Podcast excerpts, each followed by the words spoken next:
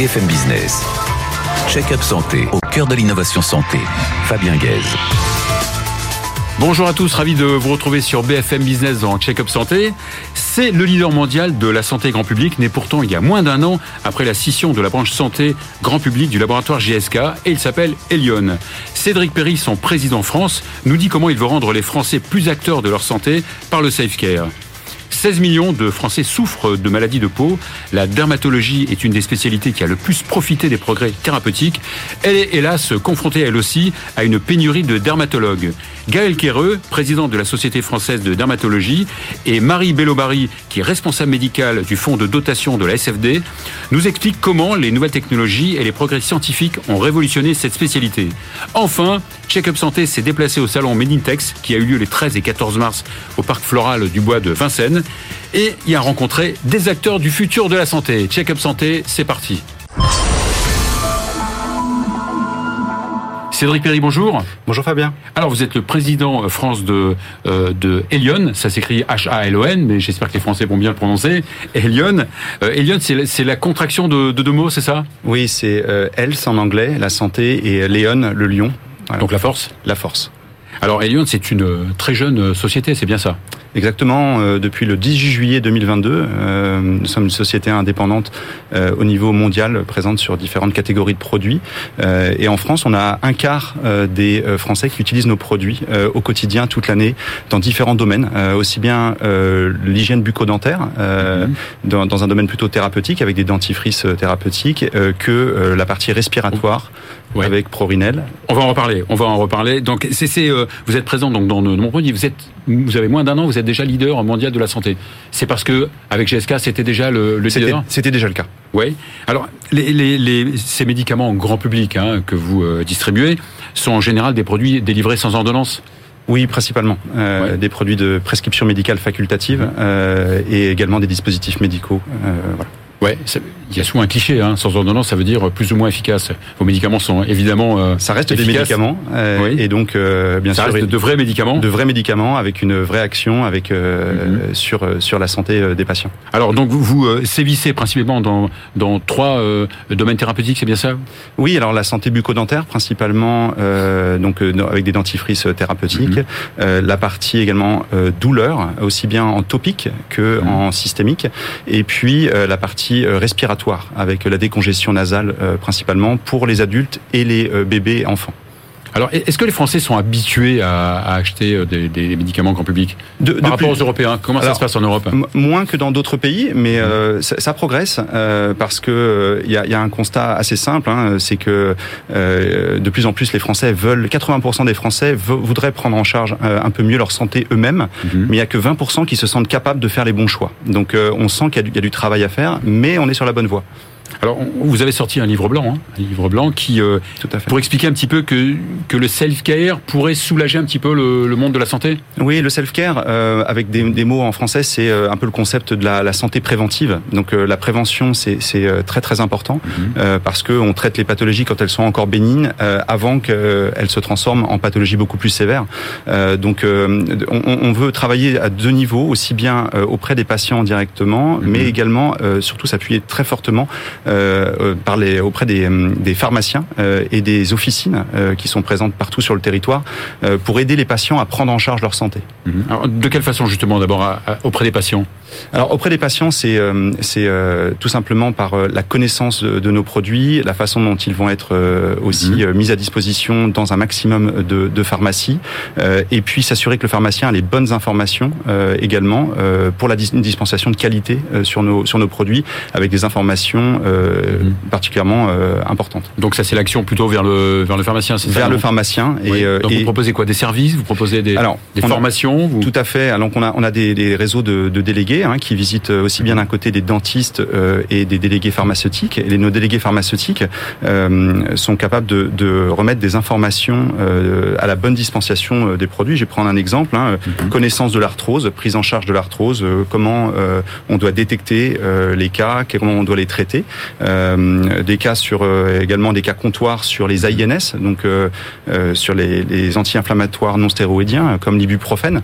Donc oui. on remet du, du, du, du, matériel appel aux, pharmaciens, on leur explique de manière très simple comment ils peuvent aider les, mhm. les patients à se prendre en charge aussi ah, dans l'officine. quand même. Et puis c'est une, une, véritable logistique, non pour Oui, oui, c'est une vraie logistique, mais pour on pense que c'est super important parce que on sait qu'on manque énormément de médecins en France. Hein, il en manque 6 000, 50 000 en Europe. Euh, mhm. C'est pas en train de s'améliorer. et puis on sait aussi que la population est vieillissante. Hein. on va avoir 30% de la population qui aura plus de 65 ans d'ici 2050. et on sait que la prévention au quotidien, c'est très important pour cette population.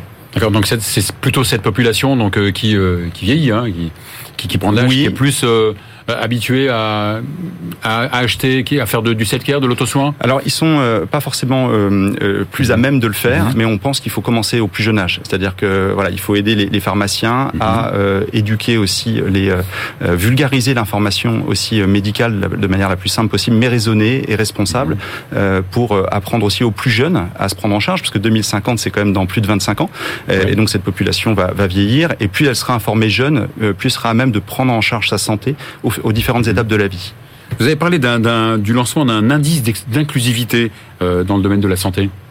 Oui, alors l'indice d'inclusivité, c'est on, se rend compte que euh, bah, dans beaucoup de pays, l'accès à la santé est, pas évident. En France, euh, on est plutôt bien loti, on dirait, puisqu'on a on a accès aussi bien. Premier pays en termes de reste à charge.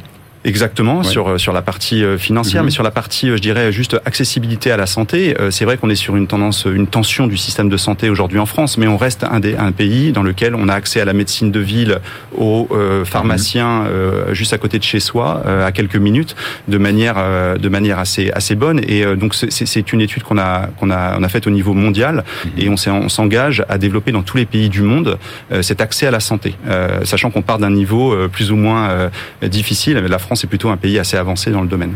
Alors, on, a constaté hein, depuis une dizaine d'années une baisse un petit peu des pharmacies, hein, une diminution du nombre de pharmacies en France. Le, Covid un petit peu a rebattu les cartes, non Dans le bon sens euh Oui, bah, en fait, je pense que le Covid a été un vrai révélateur sur la valeur ajoutée que peuvent apporter les pharmaciens euh, en termes de services euh, auprès de la population et en, totale complémentarité de la médecine de ville. Il, est pas l'idée, c'est surtout pas d'opposer pharmacie, pharmaciens et, médecins. Et, et, voilà. Et, je pense que chacun a son rôle à jouer. Mmh. Nous, on, on travaille vraiment sur le volet de la prévention, euh, sur euh, l'usage des produits de premier recours, euh, et puis la médecine de ville sera toujours là, bien sûr, pour traiter des pathologies une fois qu'elles sont un peu plus aggravées, on va dire. Voilà. Eh bien, merci beaucoup Cédric Perry, merci beaucoup et bonne chance à Elion. Merci beaucoup Fabien. Merci beaucoup. Alors on va à présent accueillir deux stars de, la dermatologie, Gaël Quéreux et Marie Bello Barry. BFM Business, check-up santé au cœur de l'innovation santé. Gaël Quéreux, bonjour. Bonjour. Alors, vous êtes présidente de la Société française de dermatologie, vous êtes chef de service euh, de dermatologie, bien sûr, au CHU de, Nantes. Marie Bello-Barry, bonjour. Bonjour. Vous êtes vous aussi chef de service au CHU de Bordeaux et vous êtes responsable médical du fonds de dotation de la SFD. Merci déjà d'être sur le plateau parce que vous venez de, de, loin malgré euh, les difficultés de, transport. Alors je, disais en introduction, il y a 16 millions de patients qui souffrent de, de maladies de peau, une personne sur quatre euh, quasiment. C'est beaucoup. C'est énorme. Il, faut beaucoup de tranches de la population. Et il faut beaucoup de dermatos, donc. il y a combien de dermatologues en France? Actuellement, on est autour de 3002. Pour 67 millions d'habitants. Et c'est un chiffre qui a considérablement diminué au cours mhm. des dix dernières années. On était à 4000 il y a 10 ans, pour vous donner une idée. Et on sait pourquoi, non, ou pas? Euh, parce que c'est beaucoup de départs en retraite qui sont pas remplacés. Il n'y a pas assez de nouveaux postes, il n'y a pas assez d'internes. Euh, et pourtant, c'est vrai qu'on le voit au classement de, de l'internat. C'est, euh, j'allais pas dire que c'est bizarre, au contraire, hein, c'est une super spécialité pas mieux que la cardio, bien sûr. mais mais euh, c'est vrai que ça arrive en, dans, les premiers euh, C'est une spécialité qui est effectivement très demandée parce qu'elle est très riche. Mais il n'y a, pas assez de postes. Il n'y a, exactement pas assez de postes. Il y a en gros à peu près 100 postes par an. Alors nous, on essaie de faire pression mhm. auprès euh, des différentes administrations pour que ce nombre augmente parce qu'on est vraiment confronté à ce problème de démographie qui a un retentissement mais considérable maintenant dans la vie des gens. Mais, mais, est-ce que le, la place de la médecine esthétique hein, dans, dans, dans l'activité de dermato, est-ce qu'elle a justement aggraver un petit peu euh Alors c'est une bonne question. Mhm. Euh, bien sûr que la chirurgie, enfin la chirurgie, les, actes esthétiques font partie de la dermatologie. Mhm. Après, c'est clairement pas cette activité qui retendit sur le problème démographique. C'est tout à fait autre chose. On sait très bien que la majorité des dermatologues ont une activité assez mineure en mhm. esthétique. Et puis aussi, euh, il faut dire que c'est partie intégrante de notre discipline, dans le sens où certaines dermatoses sont très stigmatisantes, affichantes, et ont besoin d'une prise en charge esthétique. Mais pour autant, de nouveau, c'est une, une activité qui reste mineure et c'est pas ça le problème démographique actuel. Alors Marie Bello-Barry, donc vous avez essayé de, de, de, de sonder un petit peu le, la population par une, une, étude? Voilà, on a fait une enquête avec la Société française d'armatologie et son site grand public. Donc son site grand public qui a euh, pour fonction d'informer euh, les, les, patients sur mmh. leur maladie de peau. Et on a voulu que ce soit les patients qui nous informent sur leur ressenti, le fardeau de la maladie, connaître quelles étaient les, les, pathologies aussi qui étaient les plus euh, stigmatisantes, dont ils souffraient le plus. Parce Donc, que c'est vrai que la, la par, par, rapport à d'autres mmh. maladies comme le diabète, où oui. tout est abstrait un petit peu. Hein. Là, les problèmes dermatologiques sont des problèmes un peu visibles. Absolument. Mmh.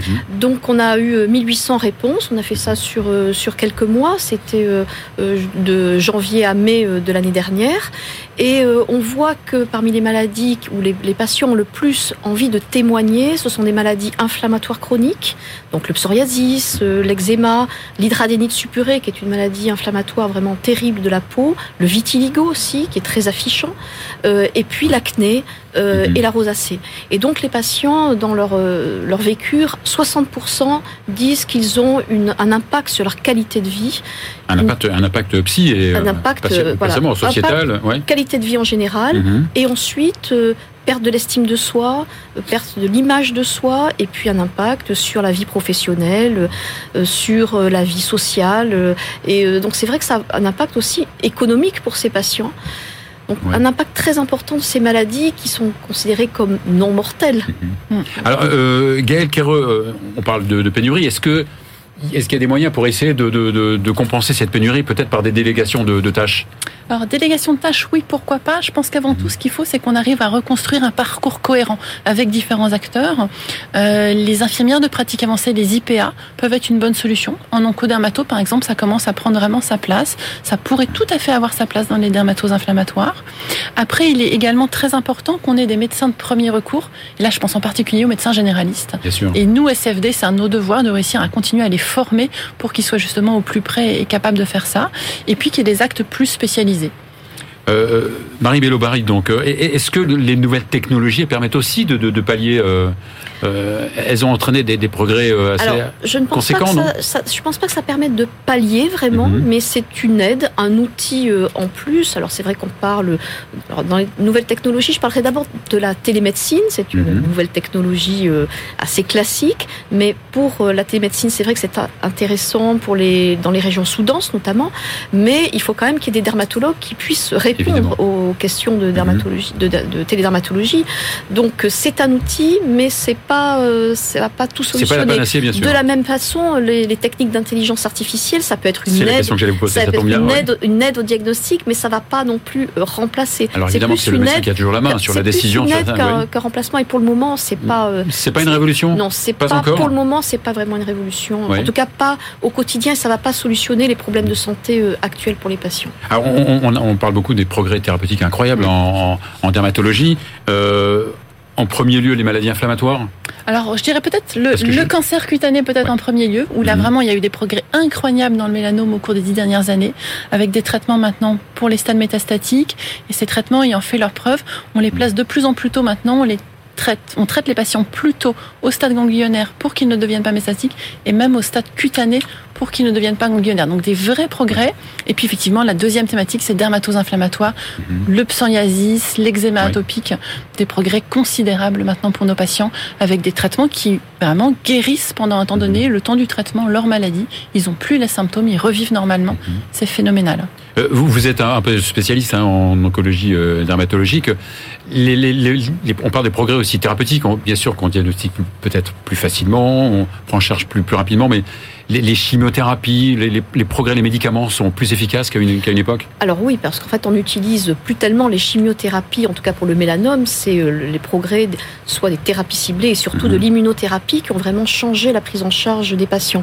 Alors, on diagnostique plus vite, pas suffisamment vite et justement ce, ce dont on parlait tout à l'heure, à savoir cette démographie médicale en péril, fait qu'on a un risque de diagnostic tardif. Et ça, il y a une étude il y a quelques années qui a clairement montré que dans les régions où il y avait moins de dermatologues, les mélanomes étaient diagnostiqués à des stades plus avancés plus ouais. épais. Donc vraiment, euh, l'enjeu, il est là, faire un diagnostic plus précoce pour pouvoir traiter plus précocement et efficacement.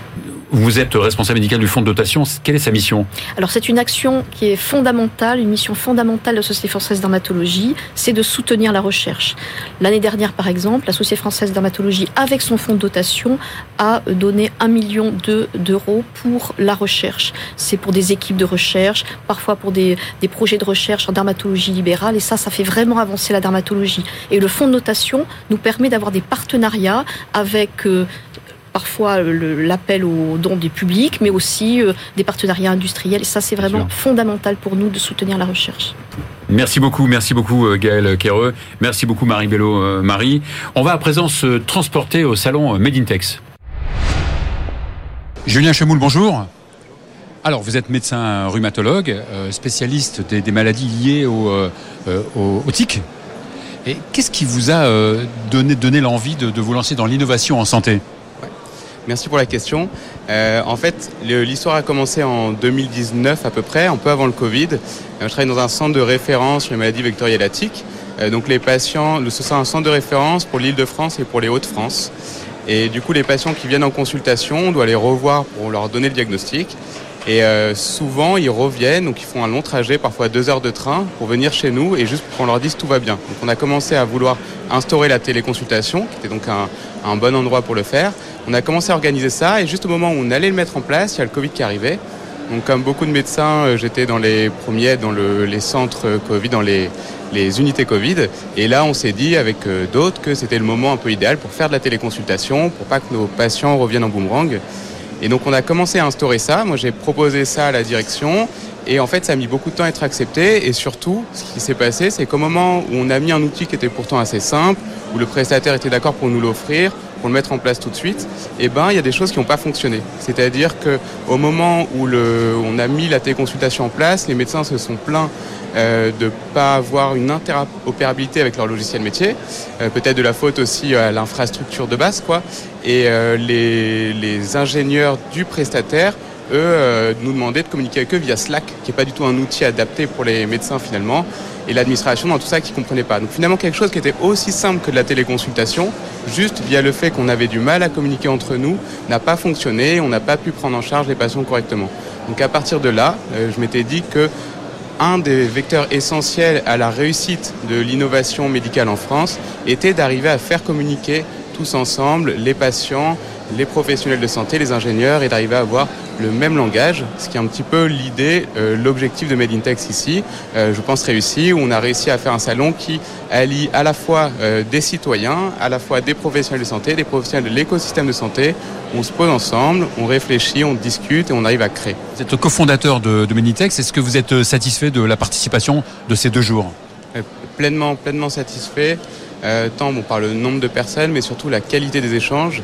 On avait fait un pari initial qui était de pouvoir tenir le même langage aux professionnels de santé, aux citoyens, à l'écosystème, d'arriver à les réunir. C'est ce qui se passe. On a créé cette année entre autres des villages, qui est un lieu assez euh, agréable, accessible, où on arrive à faire des mini-événements, où les gens arrivent à se réunir autour de points d'information, comme euh, sur le village prévention, village cybersécurité ou autre, où on arrive à faire communiquer tout le monde, les conférences qui parlent un petit peu euh, à tout le monde. On a créé un hackathon aussi cette année qui a extrêmement bien marché, où les étudiants arrivent à se mettre ensemble, étudiants santé, étudiants ingénieurs, et arrivent à concevoir les outils innovants de demain. Et puis les ateliers qui fonctionnent très bien. Ce qui est, agréable, c'est de voir vraiment le, ressenti des gens quand ils sortent et disent en fait, et ça c'est hyper intéressant, ils disent on a réussi à créer des liens auxquels on ne s'attendait pas. C'est-à-dire quand on vient dans un salon un peu classique, on sait qu'on va avoir tel type de lead, tel type de gens qu'on va rencontrer, et là en fait cet écosystème qui est parfois pas si bien organisé, qui se connaît pas si bien, on a réussi à le fédérer, à le faire se regrouper.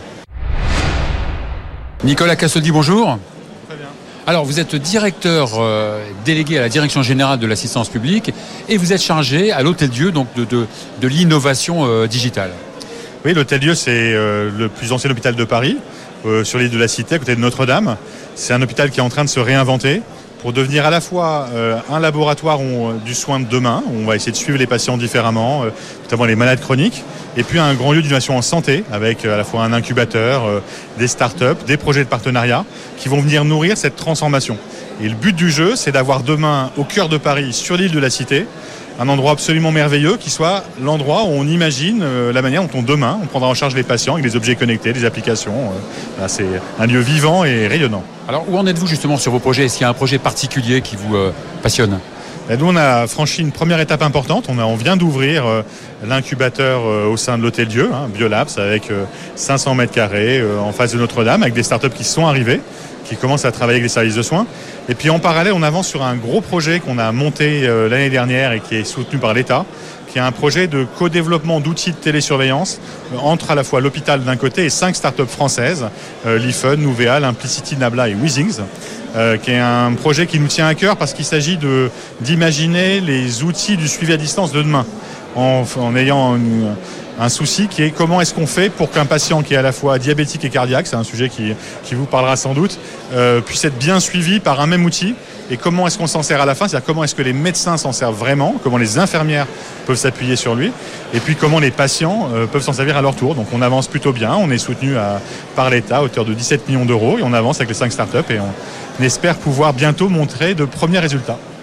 on est fiers quand même euh, chez Check-up Santé de dire qu'on a invité vos 5 startups on est, on est un petit peu dans les murs de l'Hôtel Dieu finalement. Bah, l'histoire, elle a en un sens commencé chez vous. On a eu l'occasion de venir parler très tôt du projet. Ça nous a beaucoup aidé et on sera ravis de venir vous tenir au courant de la suite. Avec euh, grand plaisir. Merci beaucoup Nicole Castodi. Frédéric Vacher, bonjour. Bonjour. Vous êtes euh, directeur euh, de l'innovation chez Dassault Systèmes. C'est vrai que quand on pense à Dassault, on ne pense pas spontanément à la santé. Bah, détrompez-vous, Dassault Systèmes, son deuxième plus gros marché est le marché de la santé.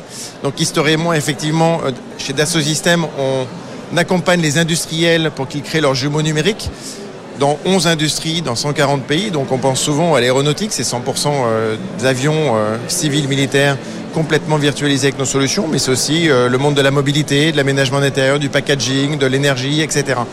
La santé, historiquement, nous avions les fabricants d'équipements qui conçoivent leurs équipements avec nos solutions logicielles, notamment SolidWorks et Katia. Puis, par extension, on a investi depuis une dizaine d'années sur la modélisation à l'échelle moléculaire pour faire finalement ce qu'on a fait avec succès dans la santé pour des produits complexes, mais pour une molécule, pour un médicament, un vaccin. Donc de l'invention jusqu'à la modélisation, certification, jusqu'aux tests cliniques qui se font maintenant sur des plateformes numériques d'Asso Alors vous êtes ici au salon Medintex hein, pour présenter votre programme Vortex. Oui, donc Vortex est un des programmes euh, portés par le 3D Experience Lab. Le 3D Experience Lab est le programme d'innovation ouverte de Dassault Systèmes qui accélère des projets en innovation de rupture qui ont un fort impact sur la société. Donc on monitore les grands enjeux des Nations Unies et on cherche à identifier et accélérer des projets qui vont vraiment apporter des réponses à nos grands défis. La santé en est un. Vortex est un projet qui permet à un patient qui va avoir un traitement de radiothérapie de vivre son traitement dans le monde numérique en réalité virtuelle afin de bien le comprendre, de pouvoir visiter la salle, comprendre les différents équipements, les sons, les bruits, jusqu'au protocole. Et l'objectif, c'est de déstresser le patient pour que lors du vrai traitement, il ne bouge absolument pas et que le traitement se passe au mieux. Si j'ai bien compris, le futur est déjà là. Le futur est déjà là. Le centre de simulation est déjà installé euh, au sein de l'hôpital Hartmann, avec lequel on est en partenariat sur ce projet qui permet à chaque patient de vivre finalement cette expérience qui va euh, au-delà de la réalité virtuelle. On parle du jumeau numérique du robot, du cyberknife d'Accuray, de son fonctionnement, du protocole dans le jumeau numérique de la salle telle qu'elle est à l'hôpital. Lucas Thierry, bonjour. Bonjour Fabien. Alors donc vous êtes passé par, euh, par l'ESSEC, euh, vous êtes le cofondateur de DMH et le cofondateur de Medintex. Alors rappelez-nous déjà le, principe, la définition de MDH et sa mission surtout. Le Digital Medical Hub, c'est une spin-off de l'assistance publique des hôpitaux de Paris qui a pour vocation à accompagner des startups, à leur permettre de comprendre le marché et surtout de pouvoir y rentrer dans le marché hospitalier. Parce que le secteur de la santé, c'est un secteur très particulier et il faut pouvoir appréhender l'ensemble des éléments pour pouvoir favoriser la mise sur le marché de nos produits en France pour les patients et pour les soignants. Quelle est votre cible de... Qui sont vos clients?